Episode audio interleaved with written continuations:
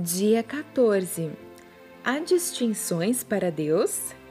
Nessa nova vida, já não há diferença entre grego e judeu, circunciso e incircunciso, bárbaro e cita, escravo e livre, mas Cristo é tudo e está em todos. Colossenses 3, versículo 11. Infelizmente, em nossa realidade, temos sim diferenças entre as pessoas.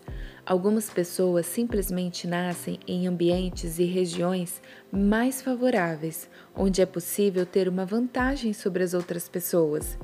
Isso sem entrarmos no fator da segregação racial. Para um ponto de chegada em comum, as pessoas trilham diversos caminhos Pensando no âmbito de sucesso profissional, vida financeira próspera, é fato que não damos o start do mesmo ponto. Alguns precisarão trilhar um caminho muito mais árduo. Vamos supor, você é uma vendedora e acaba tendo que optar entre dois clientes para atender e fechar a sua meta. Um desses clientes veste roupas comuns e o outro está com roupas de marca. Sendo sincera, amiga, qual você atenderia?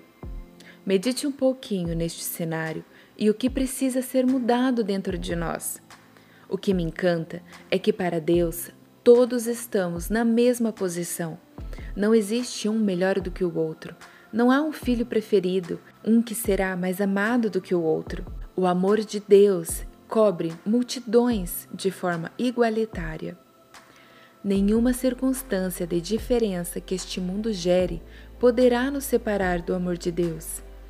Ele deseja salvar a todos, pois ama a cada um de seus filhos como eles são.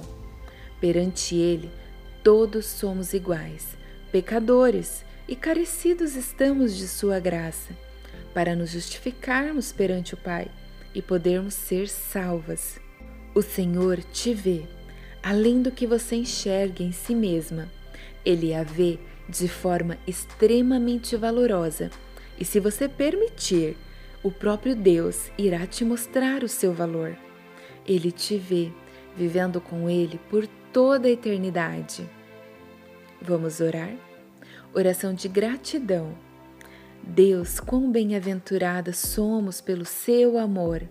Obrigada por nos olhar através da justificação de Cristo Jesus e ver em nós mulheres justas. Te agradecemos por não fazer distinção entre os teus filhos e te louvamos pelo Pai de amor que és. Oração de pedido. Pai, que nenhuma prova que passemos nos afaste de ti, mas que com gratidão eleve os nossos olhos para o céu e que sejamos gratas pela história que o Senhor escreveu em nossas vidas. Nos ajude a nos encontrar dentro de nós e produzir bons frutos com as nossas experiências. Nós cremos que tudo que o Senhor faz é bom e que, independente do mal que possa nos ter acontecido, o Senhor pode fazer bênçãos imensuráveis em cima de cada maldição.